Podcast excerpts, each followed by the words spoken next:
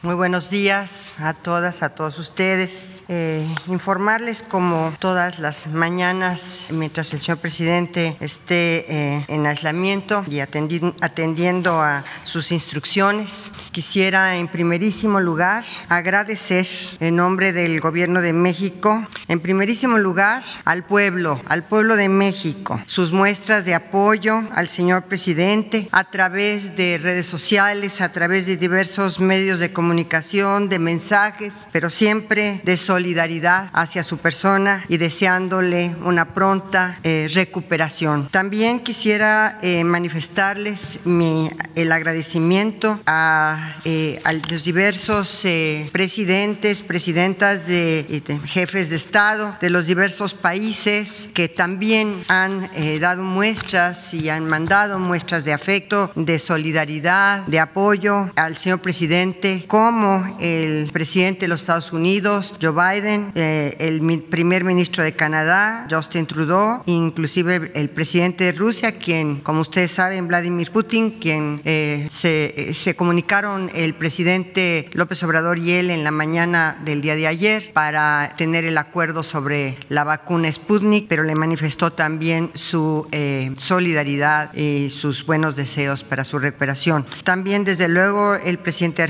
Alberto Fernández, Pedro Sánchez, que es el presidente de España, eh, de la India también, eh, Narendra Modi, de Guatemala, de Australia, de Bolivia, eh, Luis Arce, de Alemania, la canciller Merkel, de los Países Bajos, de Holanda, de Dinamarca, el vocero del gobierno francés, también la Unión Europea, la ONU, la Organización Mundial de la Salud, la OCDE, Nicolás Maduro, el presidente de Cuba, Miguel Díaz Canel, Daniel Ortega, presidente de Nicaragua, la canciller de Colombia, Claudia Blum, el presidente de Honduras, Juan Orlando Hernández, el ex embajador de México, de Estados Unidos en México, Christopher Landó, en fin, una serie de titulares y presidentes, cancilleres, primeros ministros del mundo que han mostrado una, una enorme muestra de apoyo y solidaridad eh, al señor presidente en, eh, en su, en, su enfermedad de COVID-19. Eh,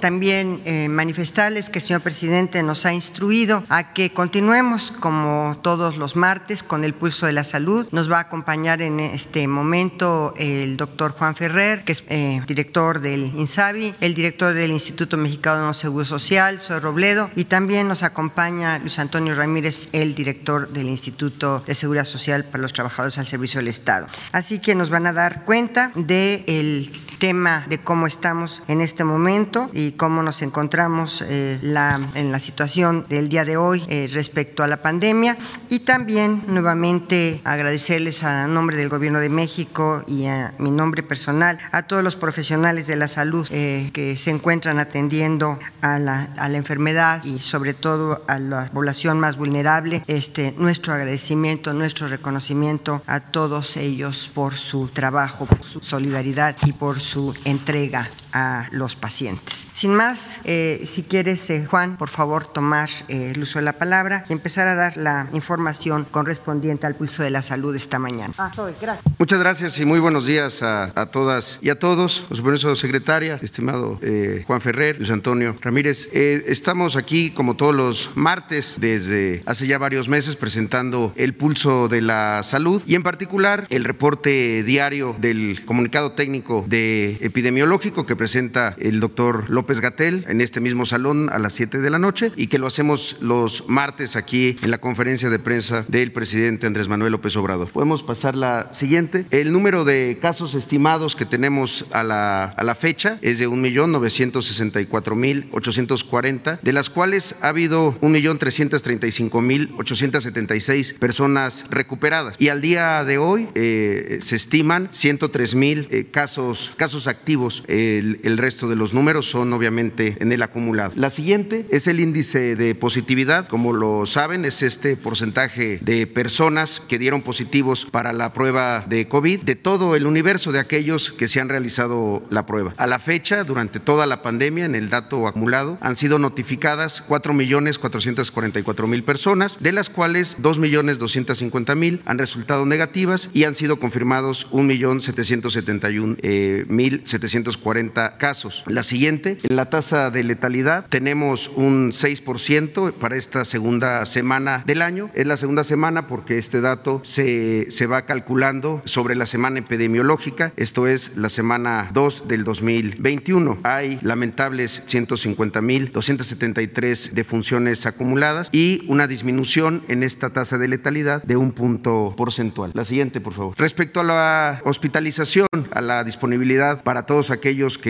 enferman y su estado de gravedad requiere de la hospitalización, recordemos que el 20% de aquellos que, son, que se contagian eh, evolucionan a un cuadro severo grave que requiere de hospitalización. En ese sentido, hay hoy ocho estados que presentan un nivel de ocupación eh, superior al 80%. Son la Ciudad de México, el estado de Guanajuato, el estado de México, Hidalgo, Nuevo León, Puebla, Morelos y Guerrero. Este dato es respecto a las camas generales de hospitalización. Recordemos también que todo, no todo aquel que se hospitaliza está en una unidad de cuidados intensivos o requiere de ventilación mecánica. Son las camas de ventilador en donde se puede hacer mucho para la recuperación y mejorar el pronóstico de vida de las personas que eh, son ingresadas por COVID-19. Los estados que tienen una ocupación entre el 69% y el 50% son Nayarit, Querétaro, Veracruz, Michoacán, Jalisco y Oaxaca. Y el resto de las entidades, 18 estados, tienen una ocupación menor al 50%. En términos de las camas que ha dispuesto el gobierno federal, en coordinación con gobiernos estatales también, eh, tenemos 34.846 camas totales, de las cuales al día de hoy están ocupadas 20.871 y hay 13.975 disponibles. Esto nos da un 60% de ocupación nacional. La siguiente, respecto a las camas que se tienen disponibles con un ventilador, tres estados tienen una ocupación mayor del 70%, la Ciudad de México, el Estado de México y Nuevo León. Eh, los otros estados, siete que tienen esta ocupación, entre el 69 y el 50%, Colima, Morelos, Aguascalientes, Hidalgo, Puebla, Querétaro y San Luis Potosí. Respecto a estas camas, de las 10.376 que se tienen disponibles en todo el país con ventilador, 5.500 están ocupadas y 4.872 están disponibles. En esta segunda parte, la siguiente, que tiene que ver con el componente de vacunación, eh, podemos ver el avance diario. Como ustedes saben, desde el 24 de diciembre empezaron a llegar eh, embarques y desde el 24 de diciembre más bien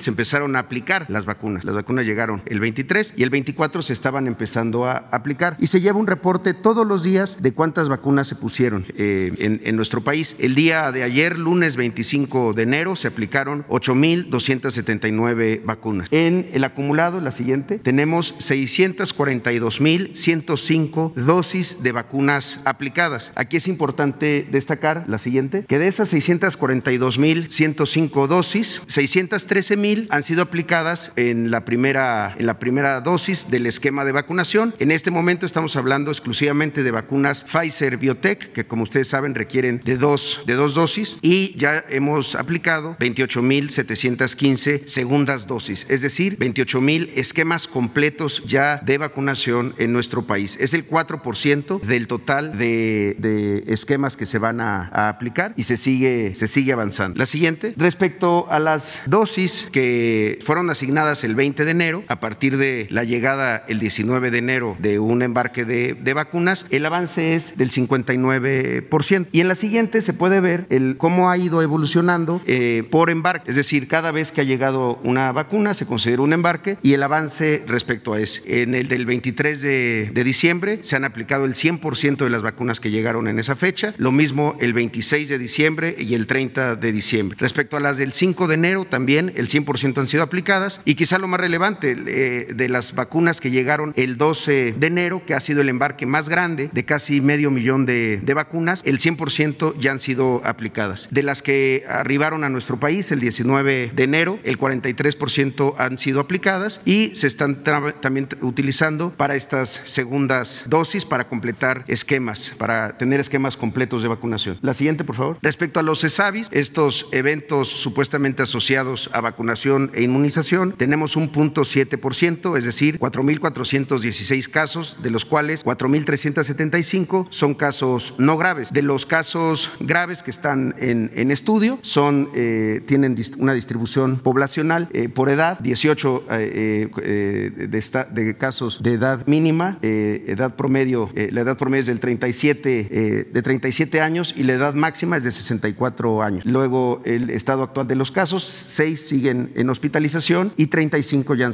han sido dados de alta. Y la distribución entre hombres y mujeres. 8 de los 41 casos han sido hombres y 33 han sido mujeres. Además, como aquí se presenta su distribución de cómo se han presentado estos casos graves en eh, estado por estado. La siguiente, por favor. Bueno, señalar que este punto 7% es lo regular que establece esta propia vacuna y lo que se ha observado en el resto del mundo que le está, que le está utilizando. Respecto a la vacunación del personal docente, de los maestros, los profesores que están siendo vacunados en el estado de Campeche, el día de ayer fueron vacunados 9.149 eh, profesores del sector educativo, perdón, no es el de ayer, es en todo el acumulado. Esta, esta vacunación empezó tres días, tres días antes. Y en ese sentido, de señalar que en este momento se ha completado un primer universo de población de maestros de educación básica y de eh, eh, pública, en donde se está avanzando para la vacunación de, profesores de educación media, superior y también de instituciones eh, privadas. Como lo pueden ver, la siguiente, la vacunación ha ocurrido en esta ocasión tanto en unidades médicas, unidades médicas familiares, unidades médicas rurales, tanto del ISTE, del IMSS, de, de Pemex, de los servicios de salud, pero también en escuelas. Y eso eh, es importante porque eventualmente la vacunación tiene que empezar a tener un proceso de escalamiento hacia otras áreas cuando la empiece a ser eh, en números y volúmenes eh, mayores. son solamente algunas imágenes de cómo ha ocurrido esta vacunación en Campeche, que ha sido muy exitosa. Como se ha señalado también, es un esfuerzo colaborativo de muchas instituciones, instituciones de salud, en este caso también instituciones educativas, las Fuerzas Armadas, la, el personal de, de, los programas de bienestar también. Y la siguiente, finalmente, que es un tema muy importante eh, que se acaba de, publicar, el, el, grupo técnico eh, científico de aplicación de, de vacunas acaba de publicar una recomendación sobre el intervalo de aplicación de la vacuna de Pfizer de 21 a 42 días. Esto es coincidente con una publicación del 8 de enero de la Organización Mundial de la Salud sobre esta vacuna que establece la posibilidad de eh, ampliar este, este, este tiempo entre la primera y la, y la segunda dosis. Entonces, a partir de esta publicación y además una publicación nacional, obviamente, y, y la publicación del propio, de la propia Organización Mundial de la Salud, se establece ese intervalo que puede ser de 21 a 41 días. En ese sentido, la programación de las segundas dosis va a seguir siendo conforme a tres criterios. Eh, la disponibilidad respecto al arribo de nuevas, de nuevas dosis, eh, también a través de la plataforma que se ha establecido y las notificaciones directas a las personas que ya han sido, que han sido vacunadas. Eso es en cuanto al, al reporte, me parece que es la última. Y si quisiéramos señalar un punto, si me lo permiten, sobre un acuerdo que se publicó el día de ayer, que es eh, de la mayor relevancia respecto a la posibilidad de los estados e incluso de la iniciativa privada para la adquisición de las, de las vacunas. El día de ayer, el secretario Jorge Alcocer Varela eh, eh, firmó y, se publicó en el Diario Oficial de la Federación, en su edición vespertina, este, este acuerdo que eh, tiene que ver con la acción extraordinaria en materia de salubridad general para que los gobiernos de las entidades federativas, en su calidad de autoridades sanitarias, así como personas físicas y morales, tanto del sector social como del sector privado, que integran el Sistema Nacional de Salud, puedan coadyuvar a la Secretaría de Salud Federal en la implementación de la Política Nacional de Vacunación contra el virus SARS-CoV-2 para la prevención del COVID-19. Lo que establece este acuerdo en, la parte final, si pueden pasar a, la parte de los, del acuerdo después de, los considerandos, es que eh, los gobiernos de las entidades federativas, insisto, en su calidad de autoridades eh, sanitarias, pueden realizar ante la Secretaría de Salud o deben realizar ante la Secretaría de, Salud los siguientes pasos o los siguientes lineamientos, que son cinco. Primero, presentar los contratos que suscriban con las farmacéuticas que están autorizadas en México para la adquisición de vacunas contra el virus SARS-CoV-2. Segundo, informar la cantidad de dosis de vacunas adquiridas contra el virus SARS-CoV-2 y las aplicadas a la población en general con información desagregada conforme a la Política Nacional de Vacunación contra eh, SARS-CoV-2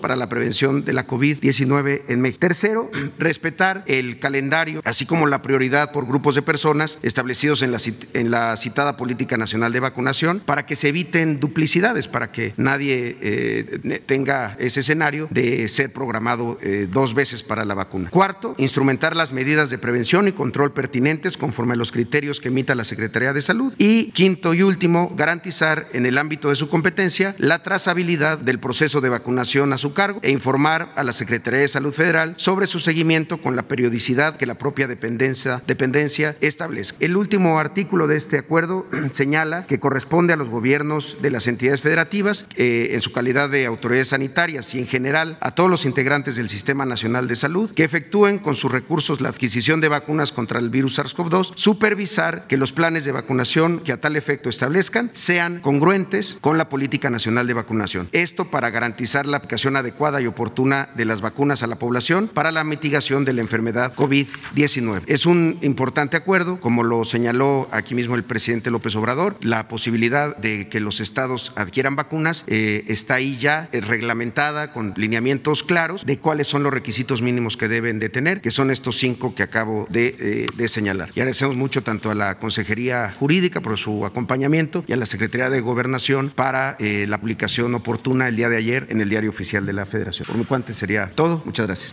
también reconocer y agradecer las muestras de solidaridad de los expresidentes de México, de los legisladores, de los presidentes de los partidos políticos, de organizaciones no gubernamentales, en fin, de, por supuesto, los gobernadores, de la gobernadora, de la jefa de gobierno, sus muestras de solidaridad eh, y deseándole pronta recuperación al señor presidente de la República. También que creo que es importante que el señor presidente atendió el día de ayer no solamente la conferencia con el eh, presidente ruso Vladimir Putin, sino también estuvo muy al pendiente y atendió toda la reunión de la UNOPS para la compra de medicamentos y el material de curación. Eh, así que el presidente, dentro de su eh, confinamiento, estuvo, por supuesto, atento y trabajando en estos temas tan sensibles de la salud los mexicanos. Eh, sin más, quisiera alguno de ustedes hacer algunas preguntas. A ver, tú en la segunda fila, usted, sí, y la, y la tercera fila está ahí. Gracias. A ver. Gracias, secretaria. Celsi Juárez de Ciline MX. Hemos recibido diversos reportes de gente de Mexicali y Baja California, ahorita aprovechando que es el pulso de la salud, quejándose por la contaminación excesiva que se vive en esta, este municipio. Es uno de los municipios más eh, contaminados del continente. Y bueno, eh, a nivel federal, ¿qué acciones se pueden tomar? Lamentablemente, a nivel municipal, a nivel estatal, no se ha tomado ninguna. Las fábricas siguen abiertas y obviamente pues esto está complicando también la situación del COVID-19 que se vive allá. Y por otra parte, eh, quería preguntarle también, desde el 14 de enero en la comunidad de Pashtontica del municipio de Oxucan, allí en Chiapas, se ha vivido una espiral de violencia. Se han, eh, debido a esta mala acción del presidente municipal, se han enfrentado grupos opositores y eh, pues simpatizantes que han terminado con heridos de bala, escuelas destruidas, grupos indígenas se han tenido que mover de, de su lugar de origen. A través de la alcaldía también de justicia indígena ya se abrió una carpeta de investigación, pero quiero preguntarle a usted eh, qué acciones se pueden tomar también de manera inmediata para esos grupos indígenas que están siendo desplazados. Muchas gracias. La primera pregunta respecto a que Mexicali es uno de los municipios más contaminados eh, de la región. Sí te podría decir que podría yo hablar eh, con el señor gobernador de Baja California y también con el presidente municipal para ver qué medidas pueden en este momento empezar a tomar para disminuir la contaminación en el municipio de Mexicali, además de hablar con la secretaria de Medio Ambiente, con la doctora María Luisa y también con la procuradora eh, Blanca Alicia, eh, Blanca Alicia Mendoza para que atiendan debidamente esta situación. Hoy mismo hablaría yo con, con las cuatro, los cuatro funcionarios, tanto el gobernador como el presidente municipal de Mexicali, como con María Luisa Albores y como con Blanca Alicia Mendoza, con, las cuatro, con los cuatro funcionarios, eh, para que atiendan debidamente este tema y se tomen medidas urgentes para empezar a disminuir la contaminación, que como dices, eh, yo la verdad no tenía el conocimiento de la gran contaminación que tú estás expresando, pero que se atiende el problema. Respecto a el conflicto de Aldama y Chenalo, hemos estado sumamente pendientes en la Secretaría de Gobernación. Yo te puedo decir que el señor subsecretario Alejandro Encinas ha estado ahí en la región varias veces, varias veces. Se han firmado acuerdos entre las dos comunidades. Eh, era un conflicto de tierras de 60 hectáreas. Se llegó a un acuerdo de, cuántas hectáreas y aparte una indemnización eh, cuando se llegó a este acuerdo para eh, la población, que se le dieron las 60 hectáreas y hubo un convenio para que otras hectáreas que no se le pudieron dar se compensaran a través de, de recursos económicos. Sin embargo, este asunto de Chenaló y de Aldama no es nuevo, tiene muchísimos años, yo te puedo decir que tiene décadas.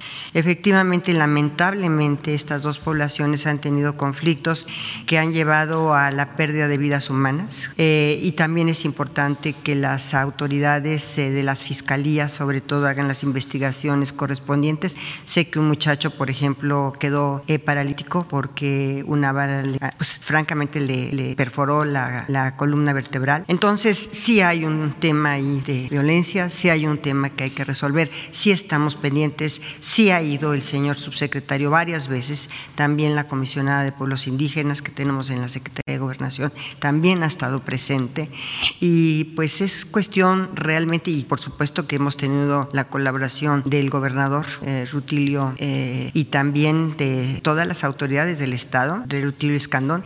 Sin embargo, es un asunto muy complicado, muy complejo, muy añejo entre dos comunidades y como tú has señalado puntualmente, estas comunidades pues han tenido inclusive enfrentamientos en donde han perdido la vida varios pobladores.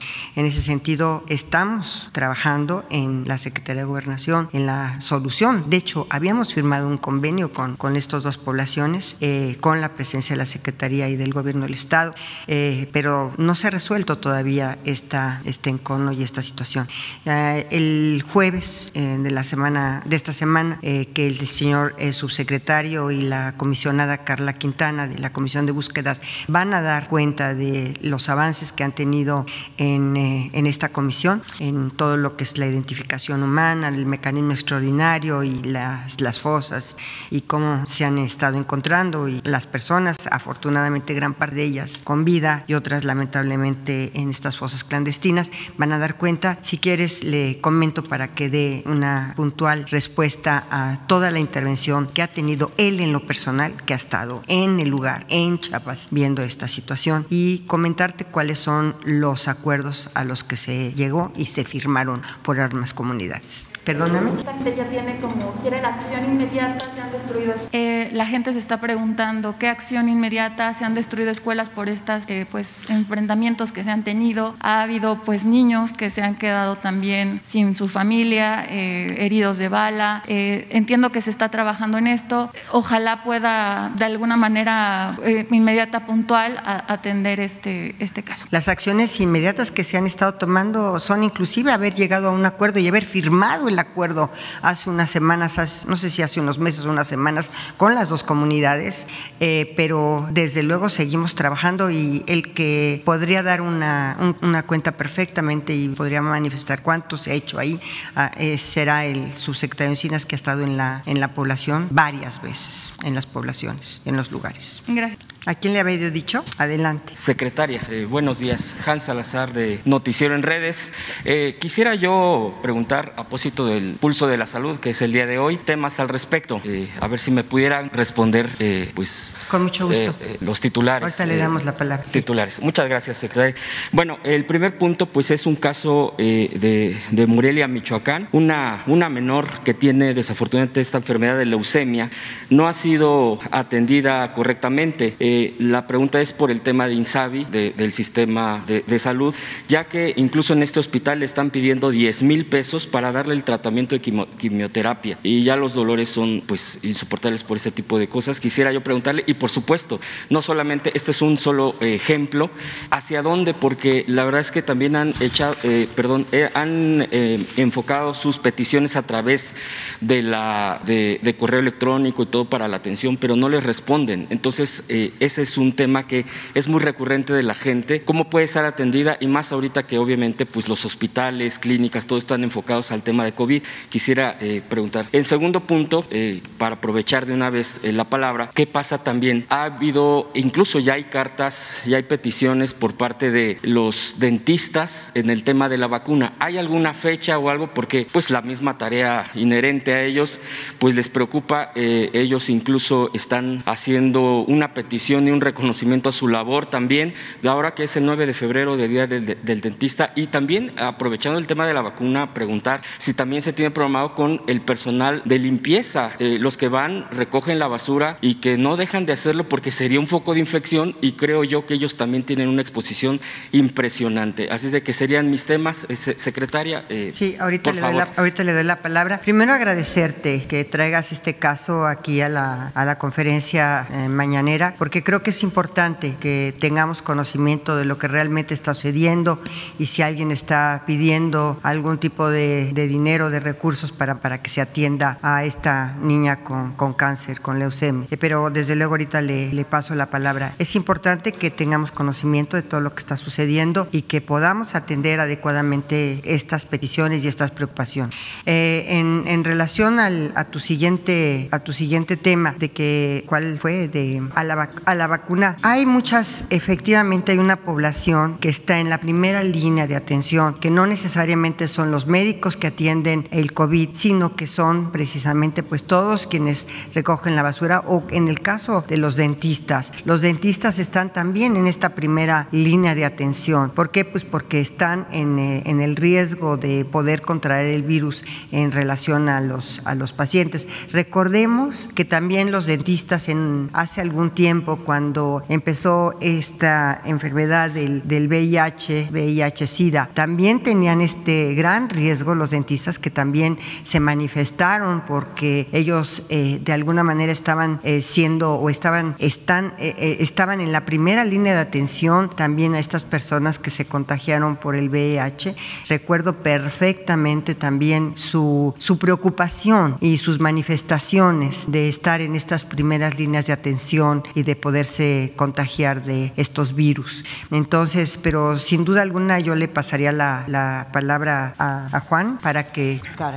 buenos días. Agradecerte el comunicado que nos da. Este, vamos a atender a esta pequeña. De hecho, eh, te diría que hay una buena coordinación con la secretaria de Salud de Michoacán, Diana Carpio. Si me das el dato, hoy mismo lo vemos. Y recordarles que a partir de la creación del Instituto de Salud para el Bienestar, el presidente Andrés Manuel López Obrador se comprometió que hacia 2020, el primero de diciembre, los tres niveles de atención iban a ser gratuitos. Comentarles a ustedes que la propia ley estableció que el primero y segundo nivel, entrando al INSABI, ya eran gratuitos. Al día primero de diciembre del 2020, la Secretaría de Hacienda, en acuerdo con el presidente Andrés Manuel López Obrador, estableció un monto para los institutos nacionales de salud de todo el país en el orden de 7 mil millones de pesos. Entonces, hoy tenemos para dar respuesta a estos casos, hay recursos, se cuentan con recursos y como lo ha dicho el presidente Andrés Manuel López Obrador, el buen manejo de los recursos nos permite atender a todas las personas y lo vamos a hacer. compromiso es que atendemos a la niña, hoy lo vemos y mañana informamos cómo vamos en este seguimiento. En cuanto a, los, eh, la parte de, estomatología que se da en, las, en los diferentes hospitales del país, mire, nosotros hemos diferido algunas atenciones. ¿Por qué? Porque le estamos dando prioridad a aquellas personas que están atendiéndonos con casos COVID. Entonces, recuérdense bien que se estableció de acuerdo al grupo técnico de la de salud que conforman este, médicos especialistas de diferentes instituciones que primero eran los médicos que atienden COVID y después son adultos mayores y ahorita estamos en los maestros como iniciamos ahora hoy en Campeche.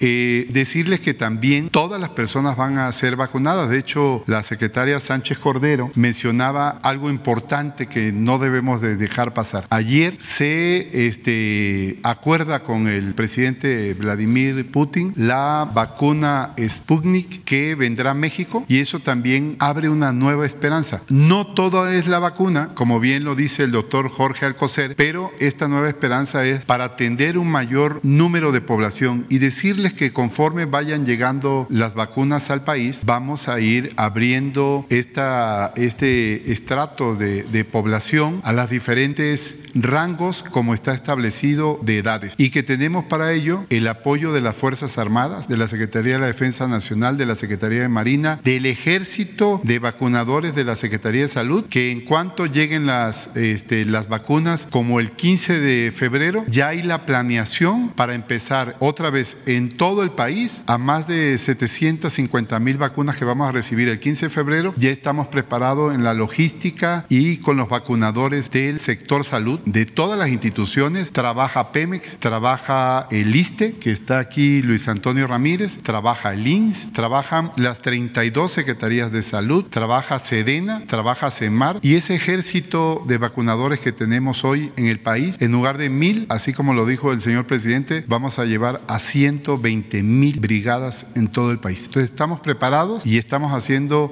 a través del señor presidente las negociaciones prudentes para tener la vacuna para toda la población de México. Ayer anunciaba el presidente, ¿hay fecha firmada? Sí, miren, de hecho, este, ahorita el secretario Jorge Alcocer y, y Hugo López Gatel, a través de videoconferencia, están comunicados porque el primer embarque llegaría la próxima semana alrededor de 200 mil vacunas. Pero estamos hablando que ese es el, primer embarque. Ya luego eh, estaríamos estableciendo hoy en la mañana eh, en la reunión de seguridad que fue coordinada por la secretaria Sánchez Cordero, ya se establece la logística para el transporte. Ahorita estamos viendo todos los aspectos técnicos. Recuérdense que una vacuna no es nada más traerla eh, de algún país a México, trae condiciones y características especiales de volumen, este, medidas, dimensiones, peso, y tenemos que adecuar las aeronaves. Y hoy el secretario de la Defensa Nacional, el general Luis Crescencio Sandoval, nos daba las especificaciones de, de todo este tipo de aeronaves que se requieren para el transporte y tenemos la colaboración del señor secretario de Marina, José Rafael Ojeda, también que están dando su asesoría con todos los especialistas de ahí para que veamos cuál es la forma adecuada de traerla y ya iniciar el traslado de esta vacuna directamente a nuestro país. Gracias.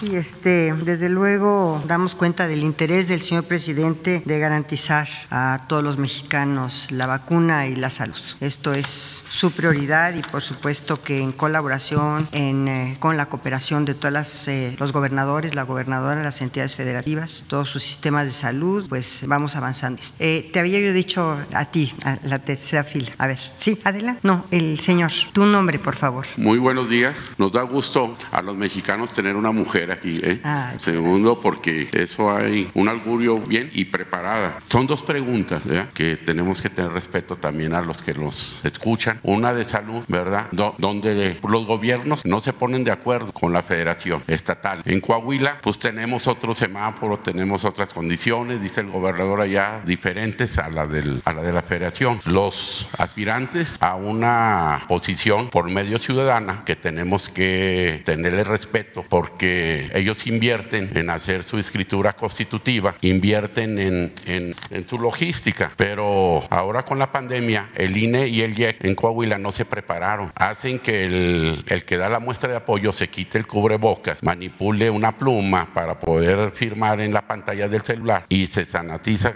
el celular y se batalla mucho. A veces la gente hasta se desespera y no da el apoyo, ¿verdad? No el apoyo ciudadano. Independientemente del manejo de los partidos, los ciudadanos merecemos respeto en México y queremos una, una pues que se hagan bien las cosas. Entonces, eh, allá en, en Coahuila el gobernador y en el municipio de Torreón eh, hacen cosas diferentes al sistema de salud federal. Allá están abiertas los bares, allá eh, hay mucha, eh, pues que en Piedras Negras no hay camas, pero en Torreón sí, y que los de Piedras Negras se pueden ir a Torreón a atenderse y total, ahora con los gobernadores federalistas que dicen que van a comprar vacunas, que les interesa la salud de sus gobernados, pues nos, eh, nos da gusto que hayan presentado un acuerdo bien legal, que, que los dejen, que ahora sí no pongan vacunas de agua a los niños de cáncer, ¿verdad? Hemos estado durante mucho tiempo, somos un país pues muy maravilloso, con muchos recursos y necesitamos eso, que, que el INE y el IEC y el TRIFE, porque también el TRIFE estamos batallando. En un municipio de Hidalgo, el 15 de diciembre golpearon a la gente, un hermano de, de Carolina Villano, Juan José Villano, el papá algo de Hidalgo, y a mí, a mí me pudo porque pues les mandé videos aquí a personas cercanas al presidente y dejaron que golpearan a la gente. O cachetearon a un teniente, lo metieron a la, a la, a la, a la presidencia, este señor hermano de Carolina Villano, y, y las Fuerzas Armadas no dijeron nada. Tenemos que, el señor presidente dice, digan todo y si yo no hago nada, voy a ser cómplice, ¿verdad? Tenemos pues mucha gente que no cree todavía en la justicia, que porque nadie está en la cárcel, pero pues ustedes no pueden manejar a los jueces, a los magistrados, a toda esa gente que no quiere cambiar, ¿verdad? Y en sí, esta pregunta es para eso, de que cómo se le va a hacer a los candidatos independientes en todo México y más en Coahuila, en los estados que están en semáforo rojo, de acuerdo a la federación, y el gobierno estatal dice que no, que están en verde y pueden bailar y pueden andar haciendo fiestas en sus casas y hasta los funcionarios hacen bodas, ¿verdad? De sus hijos y nadie les pide nada porque tienen el poderoso tiene permiso y el, pueblo no. Señora, y, y, la otra pregunta para usted, porque esa fue para los de la salud, que, que sabemos que agarraron un sistema colapsado ¿eh? de salud. Y la otra es para usted, magistrada, que y es magistrada, es de una injusticia a unos maestros allá en Lerdo y en Gómez Palacio que están pagando unas casas de hace 12 años porque el FOBISTE y todavía hay funcionarios que hicieron ese cohecho, usted sabe de eso, yo me estoy enterando que es la palabra, le pagaron al constructor y ellos reciben en su quincena y en el mes el descuento sin tener la casa, como y a veces ni el terreno y la constructora vende dos veces también el registro público y todo. Y yo sé que agarramos, que agarraron ustedes un país muy destrozado, con mucha corrupción y todo. Y yo le dije a los maestros, porque ellos, pues cuando reciben el, reciben el, el pago, viene descuento de una casa que no tienen, donde está la autoridad con el constructor, está coludido y este problema viene de 8, 7 años. Y ahora que vinieron en, en, en abril aquí a México, los atendieron los mismos que hicieron el fraude. O sea, tenemos que cambiar. Ya son dos años y hay gente preparada en México, magistra o secretaria de gobernador. Hay gente preparada, tengan confianza, ¿verdad? Y a los compañeros de aquí de, los medios también les pedimos también, también mesura, ¿verdad? Todos somos mexicanos y, y está en cadena de oración mucha gente por todos los enfermos de COVID, no nada más por el presidente que tenemos, que pues va a pasar sus años para que tengamos, pero a lo mejor viene, viene otra mujer después de él porque tenemos gente preparada. Muchas gracias. Yo le, le agradezco por lo que toca a mi persona como secretaria de Gobernación y como mujer. Muchas gracias. El presidente nos ha instruido de manera categórica de colaborar estrechamente con los gobiernos de las entidades federativas, con todos. Los que no están en la CONAGO, los que están en la CONAGO, ellos voluntariamente se apartaron de la CONAGO. No sé si ya estén haciendo su propia constitutiva para tener, como lo hizo en su momento la CONAGO, una asociación civil que se constituyó ante notario público como Conferencia Nacional de Gobernadores. Eh, nosotros tenemos eh, periódicamente sesiones con los eh, gobernadores a través de videoconferencias, sobre todo en esta época de pandemia hemos tenido conferencias o videoconferencias prácticamente o cada 15 días o cada semana, dependiendo de la necesidad que se tenga para tener estas videoconferencias, eh, porque también estamos muy interesados en, pues, en el impacto económico y en el, obviamente, en el impacto sanitario que ha tenido, eh, que ha dejado la, la, pandemia, que ha tenido graves consecuencias. Eh, y siempre eh, la instrucción del presidente es mantener una actitud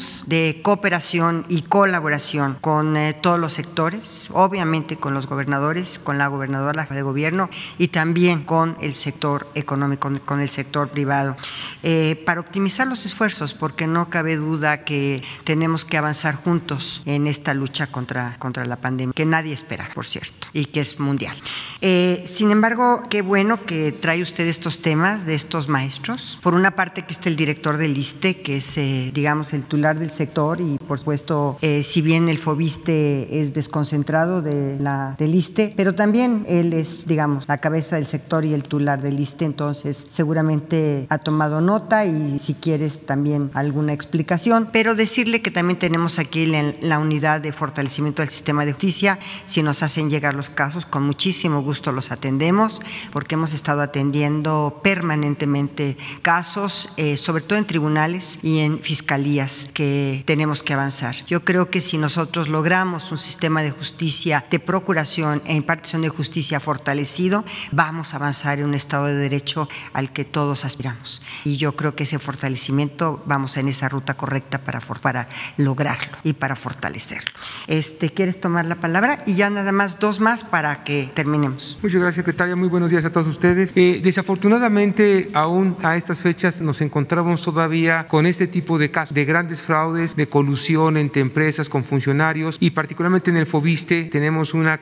una gama importante de asuntos que se están eh, atendiendo en todo el país. Hay muchos casos de constructoras que defraudaron a la gente, le, le ofrecían servicios, no les cumplían y evidentemente pues ese es asunto que estamos nosotros tratando de ver cómo podemos apoyar porque hay cosas que no están dentro de la esfera de FOBIS. Pero con mucho gusto lo que yo voy a hacer es llevarme los datos que usted eh, trae para que yo le pueda pedir al vocal de FOBISTE, Agustín Rodríguez, y le demos con mucho gusto primero nada revisar quiénes son esos funcionarios que siguen todavía en esas prácticas que queremos erradicar y por otra parte también eh, ratificarle que es precisamente la institución de la República quitarnos esos intermediarios. Por eso se han hecho una serie de modificaciones en el marco legal para buscar que la gente pueda directamente adquirir su casa, evitar intermediarios y se han buscado abrir otro tipo de programas para que la gente pueda usar directamente su recurso e invertirlo. Con mucho gusto lo atendemos y aprovecho la oportunidad también para hacer un llamado a la población, a aquellas personas que tengan dificultades, problemas aún con el FOBISTE, nosotros con mucho gusto lo vamos a atender porque es exactamente parte de lo que estamos haciendo, una, una depuración en los procesos, en los trámites y agilizar evidentemente la solución de varios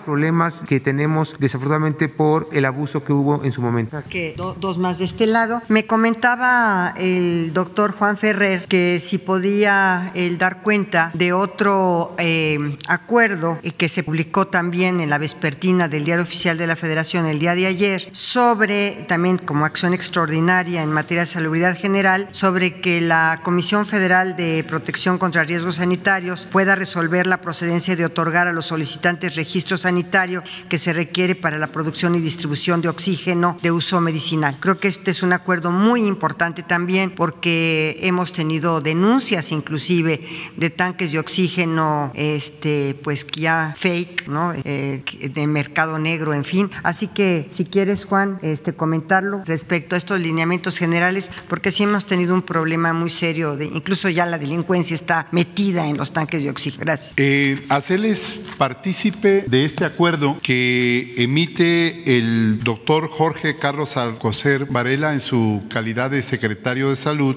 y por el que se establece como una acción extraordinaria en materia de salubridad general que la Comisión Federal para Protección contra Riesgos Sanitarios, conocido como COFEPRIS, resuelva la procedencia de otorgar a los solicitantes el registro sanitario que se requiere para producción y distribución de oxígeno de uso medicinal. Si quieres podemos pasar al acuerdo. Es un solo acuerdo, ¿sí? Abajo, abajo. Aquí está, es un artículo primero y ahí el presente acuerdo dice que tiene por objeto establecer como una acción extraordinaria en materia de salubridad general que la COFEPRIS resuelva la procedencia de otorgar a los solicitantes el registro sanitario que se requiere para la producción y distribución de oxígeno de uso medicinal en un plazo menor al establecido en las distintas disposiciones administrativas que lo mencionan. Miren, deben de tomar en cuenta que este acuerdo se une al interior que se dio el viernes pasado en que tiene prioridad el oxígeno medicinal sobre el oxígeno industrial. Es decir, para este gobierno la salud del pueblo de México sigue siendo y será una prioridad. Muchas gracias. De aquel lado solamente dos. Ya les había dicho a quiénes, ¿verdad? Bueno, a ti, por favor, y después al del chaleco azul. Gracias. Tu Buenos nombre, días. por favor. Buenos días, secretaria Judith Sánchez Reyes, corresponsal de imagen del Golfo de Veracruz. Gracias, Gracias, por el uso de la Judith. palabra. Eh, pues preguntar cómo es, cómo está eh, el estado de salud del presidente, si ya eh, tiene tratamiento, si estos eh, síntomas leves que refirió el domingo han ido disminuyendo, si te está sometido a alguna dieta en específico. O sea, si- no sé si nos pudieran dar un poquito más de información acerca de eso. Mira, eh, el vocero de, de esto sería el doctor Alcocer, por supuesto, pero yo te puedo decir que se encuentra fuerte y se encuentra incluso interviniendo en algunas de las decisiones más importantes. Ayer estuvo pues casi dos horas con la UNOPS, ¿no? Hora y media con la UNOPS en la compra de medicamentos, estuvo con el eh, presidente Putin en esta llamada, en fin, ha estado en confinamiento, sí, pero yo creo que muy fuerte y este y recuperándose muy bien. En relación a, a este a este tema, sí ser muy claros en lo siguiente, desde mi posición como secretaria de Gobernación. Por supuesto, yo tengo la obligación de eh, que se cumplan las leyes y la Constitución, es una de mis atribuciones y facultades. Y aquí sí tenemos una claridad muy importante sobre la Ley General de Protección de Datos Personales en posesión de sujetos obligados y, este, y de las consideraciones de los datos sensibles eh, de las personas. presidente, pues obviamente el jefe de Estado y el jefe de gobierno, pero pues también es una eh, persona eh, y por supuesto son datos sensibles del estado de salud. Eh, y por otra parte, sí manifestarte que es el mismísimo doctor Alcocer quien está presidiendo el equipo médico. Yo, la verdad de las cosas, no tengo eh, los conocimientos, pero sí que está súper atendido está muy bien. Y sobre todo, como siempre es él, muy optimista, porque yo creo que una de sus grandes características del presidente, además de ser un, un gran líder, de estar en contacto con la población y de tener una entrega total al pueblo de México, la verdad, es que eso es lo que yo admiro de él. Este, por otra parte, es una gente muy optimista y que siempre tiene y siempre está, eh, digamos, con este optimismo de, salir adelante todos los aspectos y no se diga en su vida personal y sus. Bien. Eh, la siguiente pregunta, aprovechando la presencia de las autoridades sanitarias. En días pasados, eh, varias personas de la tercera edad han estado refiriendo que les, hacen, les están haciendo llamadas para hacerles una encuesta sobre la vacuna, precisamente para pues, preguntarles si van a querer aplicar etcétera. Pero eso ha causado un poco de confusión, sobre todo porque también eh, algunas personas han recibido algunos mensajes vía WhatsApp en donde ya les están incluso dando un link para que puedan hacer eh, el registro, eh,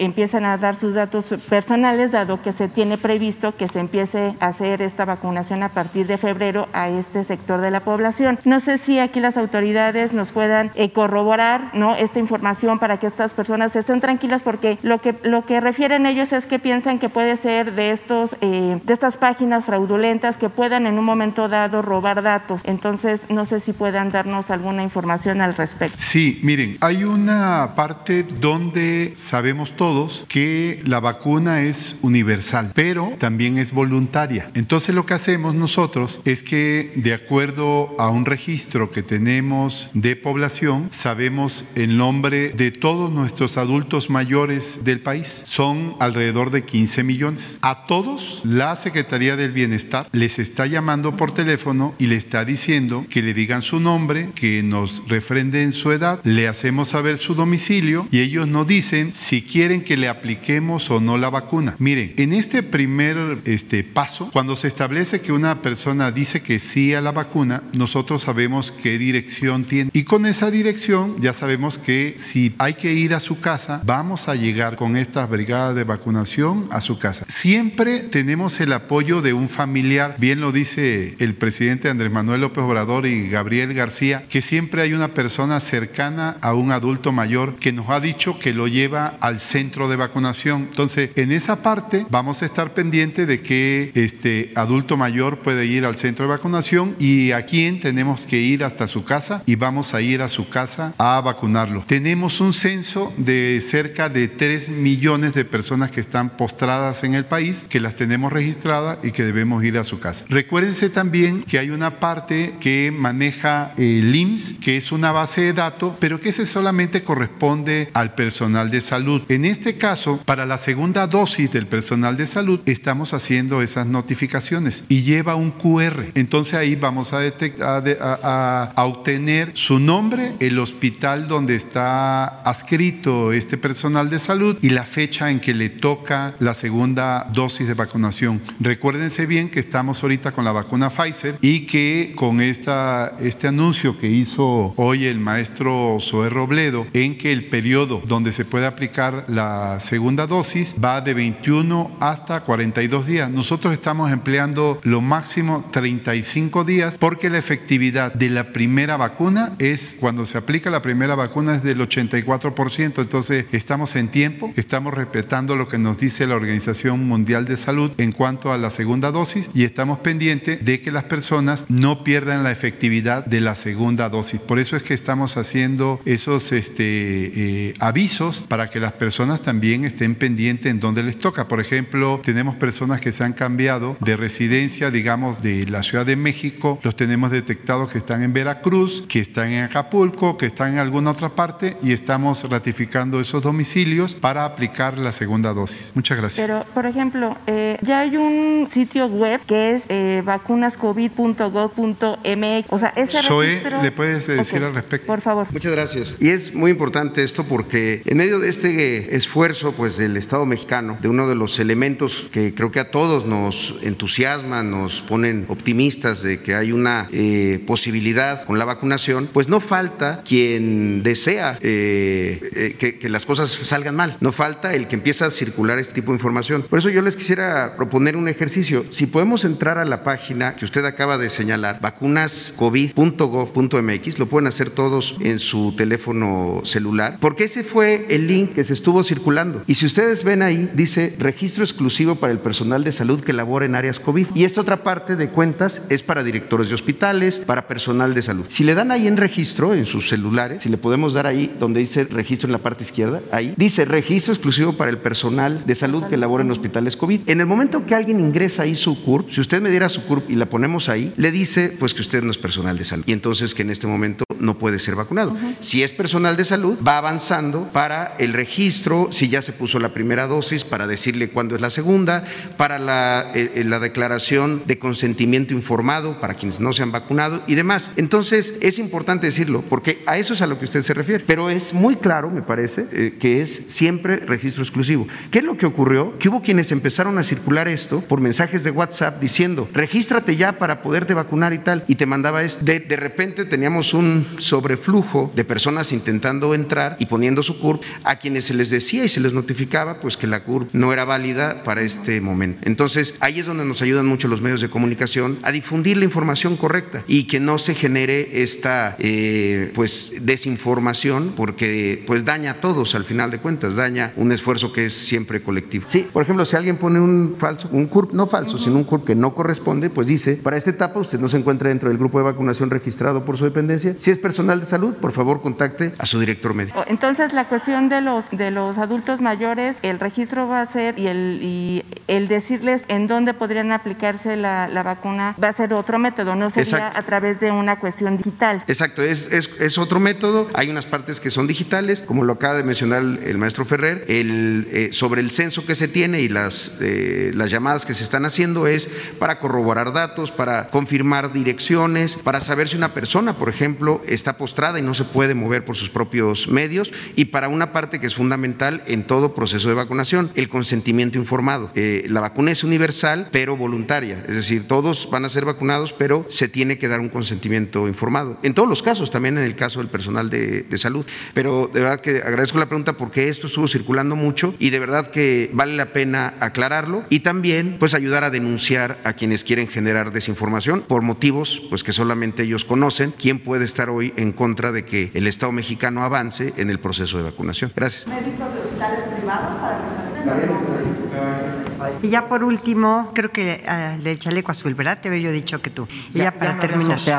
Eh, buenos días. Oiga, eh, preguntarle, en estas reuniones, eh, ayer el número fueron de, lamentablemente ya se alcanzó eh, 150 mil personas muertas por COVID-19. Si el escenario catastrófico que habían planteado al principio era de 60 mil, la pregunta es, con este avance de la pandemia, ¿cuál es el escenario catastrófico que tienen ustedes estimados en torno de personas que podrían fallecer por la epidemia y si van a cambiar algo del plan para contener la epidemia, puesto a que continúa pues subiendo lamentablemente el número de personas que, que están muriendo. Eh, no sé si en alguna reunión se, se ha delineado, Sí. se, se ha dicho. Todos los días en la reunión de seguridad está presente el sector salud, todos los días, y pues a mí me gustaría que los mismos eh, responsables eh, contestaran esta pregunta. Sí, muchas gracias. Desde el inicio de la, de la pandemia, la estrategia en, en México, el plan para la atención médica política se centró, entre otras cosas, en la, el cero rechazos. Que nadie se quede sin una cama si la necesita, que nadie se quede sin un ventilador en caso de que sus síntomas se agraven y sea esto necesario. Sin embargo, son muchas las cosas que se hacen todos los días por un número enorme de, de personas para disminuir la letalidad. Uno de los elementos fundamentales es la detección temprana de los casos. Hoy que contamos ya con pruebas rápidas que tienen registro y que han probado su eficiencia y su efectividad, esto nos permite detectar eh, con mayor oportunidad los casos confirmados. Y en esos casos confirmados, que insisto, el 80%, el 80 recibe atención ambulatoria, es decir, se, eh, el curso de su enfermedad ocurre en su casa. Yo soy un caso, por ejemplo, yo tuve COVID y me atendí en mi casa. Eh, ¿Qué es lo que, lo que se puede lograr? Que el proceso de agravamiento no ocurra de manera tan, eh, tan rápida o simplemente se logre detener. ¿Cómo se logra esto? Con el monitoreo de los casos confirmados que están en su casa, es decir, haciéndoles llamadas. Eso es algo que hemos estado haciendo a razón de miles en todo el país. Una persona llega a una unidad médica familiar, se le hace la prueba rápida, en ese momento se observa su estado y si requiere hospitalización se manda hospitalización, pero el 80% de los casos se van a su casa. En esos casos lo que se hace es que se les llama todos los días para saber cómo está su temperatura, los signos vitales, eh, el la oxigenación, eh, la saturación de oxígeno en la sangre, incluso ahora estamos incorporando oxímetros que van en un paquete para que vayan a, sus casas, un paquete de medicamentos y demás. Esto nos permite dos cosas. Primero, eh, eh, evitar que este proceso inflamatorio ocurra. Y en el caso de que, de que empezara a ocurrir, que haya hospitalización temprana. Y este es un punto en donde hay ya mucha literatura, mucha evidencia de cómo oportunamente desde casa se puede evitar y también cuando la hospitalización es temprana, porque la hospitalización muchas veces ocurre en una cama general, como estas que señalábamos al principio, con puntas eh, de oxígeno nada más, con un buen monitoreo de la enfermedad. Muchas veces alguien que tiene una comorbilidad, diabetes, hipertensión, pues en el hospital está muy bien atendido de sus otros padecimientos. Todos esos esfuerzos sumados son los que nos permiten pensar en disminuir la letalidad. Pronósticos difícilmente se pueden hacer, sobre todo porque tenemos hoy elementos nuevos, vacunación, por ejemplo, las, eh, eh, las restricciones que ocurrieron en diciembre con el semáforo. Vemos alentadoramente una, el inicio de una disminución en algunos lugares y se tiene, eh, a partir de que sea sostenida, se puede marcar una tendencia. Pero son muchas, muchos elementos. Pero lo que insistiría yo es todos los esfuerzos que están haciendo, no solamente el Seguro Social, todas las instituciones, para la atención oportuna de los casos, la detección oportuna y después estos, este seguimiento de los casos ambulatorios hospitalarios para que no se conviertan en casos graves que requieran hospitalización o cuidados intensivos, porque entonces ahí los pronósticos van disminuyendo, pero se puede hacer mucho eh, con oportunidad. Y lo más importante, la etapa previa, todo lo que se puede hacer para evitar el contagio, sana distancia, lavado de manos, etcétera.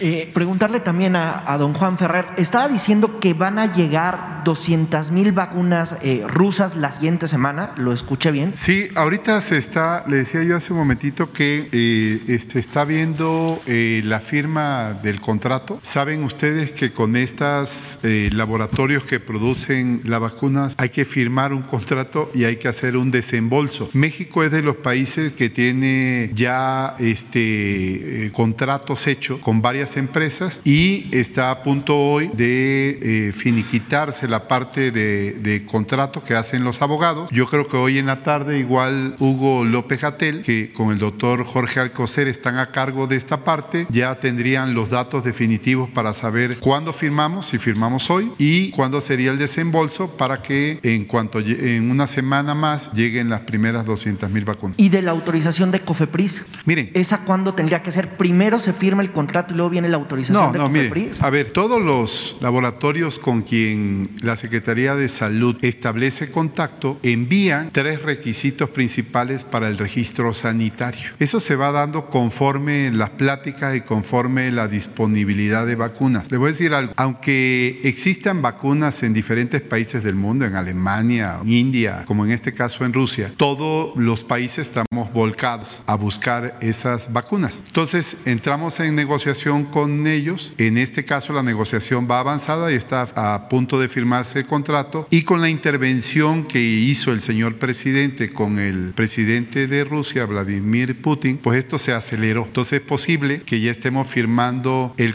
el contrato hoy, le estoy diciendo hoy se firmará el contrato y estemos haciendo el desembolso conforme a ese, a ese contrato. Para ello, la Secretaría de Hacienda, según nos informó el señor secretario Arturo Herrera, tiene el recurso de 4 mil millones de dólares, si no me equivoco, para que cualquier vacuna que esté a disposición podamos pagarla para que llegue al país. Eso está asegurado. Entonces, hay un fondo asegurado en el país. Cuando hablamos de, que no hay corrupción, es para tener esos fondos y para que tengamos disponibilidad de adquirir la vacuna en cuanto firmemos y nos hagamos de un contrato como de esta naturaleza del que estamos hablando. Eh, y finalmente, titular eh, de Gobernación, eh, secretaria, preguntarle un comentario sobre lo que ocurrió en San Miguel Totolapan, Guerrero, durante el fin de semana que se enfrentaron pues las personas que siembran amapola, el ejército llegó, les quemó amapola. ¿Qué está pasando ahí? ¿Es una situación que preocupa ahora sí que a su dependencia federal? Pues claro que nos preocupa, porque efectivamente pues están en la ilegalidad estos plantíos y obviamente el ejército pues está tratando de erradicar estas, eh, de quemar estos, eh, estas plantaciones. Eh, yo tengo mucha fe en que se pueda llegar a regularizar en algún momento y de verdad lo digo abiertamente, sinceramente, primero la marihuana, el cannabis y que sea utilizado para, ahora ya estamos prácticamente para sacar la ley, para que sea utilizado el cáñamo en la industria, inclusive tengo conocimiento de que puede usarse en ropa, en, en todo, en, en, ropa, en materiales de construcción, en papel, etcétera, y que se puede ir avanzando, obviamente también en el uso lúdico, pero más aún en el uso medicinal. Y en relación, pues también a la amapola, decir que llegará un momento, no, probablemente no, no este, inmediato, pero sí a mediano plazo, en donde estos opiáceos puedan llegar a ser eh, regulados en alguna legislación para que también podamos obtener pues todo tipo de medicinas como las se obtienen de ellos, por ejemplo, pues la morfina y otro tipo de sedantes muy necesarios, por cierto, en, últimamente también para poder eh, resolver el tema de, la, de, la, de los enfermos de COVID, en donde tienen que estar anestesiados y tienen que tener este tipo de medicamentos. Entonces, yo eh, hoy por hoy, pues estoy muy alentado, es muy alentador y estoy muy contenta de que se vaya a procesar esta ley sobre la regulación, la regulación, no los planteos ilegales, pero la regulación de la, de la cannabis y después, en un futuro, no sé si próximo o media, a mediano plazo, pudiéramos también poner sobre la mesa la regulación de estas plantaciones.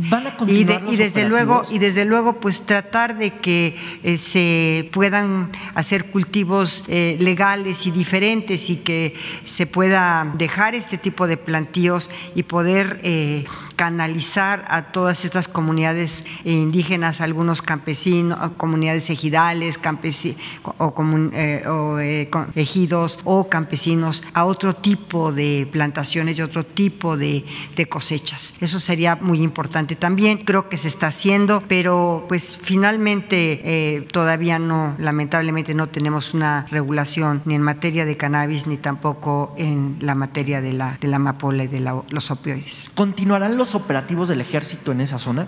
Mira, tenemos que tener la regulación y tenemos que tener la regulación para que eh, se tenga la rectoría del Estado en todas estas eh, situaciones. Eh, la rectoría del Estado es fundamental. Yo creo que la ley concretamente de cannabis saldrá en los próximos meses. Gracias, buenos días. Gracias a ti. Y ya, la última a ti, a ver, de suéter rojo. Tu nombre, por favor. Sí, buenos días, secretaria de Gobernación. Mi nombre es Sandy González, vengo del estado de Quintana Roo. Eh, bueno, tengo dos preguntas muy rápidas. La primera, bueno, desde el que el presidente Andrés Manuel López Obrador eh, anunció que ha dado positivo al COVID-19, este, también se han comentado que el presidente ya obtuvo la vacuna del COVID-19. Esto pues también lo, lo comentó el columnista Darío Celis, quien dijo que el 30 de octubre fue un día que para muchos pasó inadvertido. Sin embargo, en el War Room del gobierno no. Ese día se echó a andar el andamiento de las vacunas que eh, supuestamente el presidente pudo haber obtenido en este caso. No, el presidente no ha sido vacunado. Y, te lo, Eh, y te en lo este caso podrá eh, obtener la vacuna después o en este momento que... Eh, desde luego, posteriormente, él es también un adulto mayor, igual que yo. Claro. Soy bastante mayor que él, pero bueno, también es adulto mayor y él tendrá eh, en su momento, de acuerdo con los parámetros que ha establecido la Secretaría de Salud, y la logística que ha, estado planteando y, planeando, primero los médicos, en fin, eh, todo lo que ha sido los, los universos de población que van a ser susceptibles de vacunación y de acuerdo a su turno, probablemente o seguramente lo van a vacunar. En otra pregunta, eh, este año se iban a cabo las elecciones eh, para renovar ahora sí que la- los 11 presidentes municipales de mi estado, eh, los cuales este, pues vemos mucho el tema de lo, del movimiento regeneracional nacional, Morena, los cuales eh, quería saber si el presidente está pues ahora sí que al tanto de estos procesos debido a que dentro de este eh, partido de Morena se encuentran incrustados ahora sí que muchos priistas que pues ya fueron, ya ocuparon un gran eh, cargo político, el cual pues han dejado en muy malas condiciones, ¿no? Y sin embargo, ahorita pues continúan eh, buscando un nuevo espacio político, pero en esta ocasión en el partido de Morena. Eh, tú dices que si el presidente está enterado. Sí, así El es. presidente es la persona más enterada de este país y seguramente está enterado de todo lo que tú estás manifestando, Sí. de estas personas que se han adherido al, al movimiento de Morena, al partido de Morena y que vienen de otros partidos políticos. En fin, seguramente él está eh, muy enterado de lo que está sucediendo, no en nada más en el partido de Morena, en todo el país y en todos los partidos políticos y en todos los estados. Así que yo eh, te puedo asegurar que sí. Y yo creo que Eso. hasta aquí dejamos Sí, las, nada más, las este, preguntas. traigo una lista que me gustaría poder este, entregarle para ¿Cómo ver no? si- Que Sí. puede entregar la lista. Al igual hay unas eh, denuncias eh, de ciudadanos donde piden una titulación de sus predios para que pueda. eh, ¿Una denuncia analizar. ciudadana para qué? Este, donde personas piden eh, la titulación de sus predios. Ah, Aquí, correcto. sí. Con mucho gusto. Muchas gracias a todos. Gracias. Nos vemos mañana.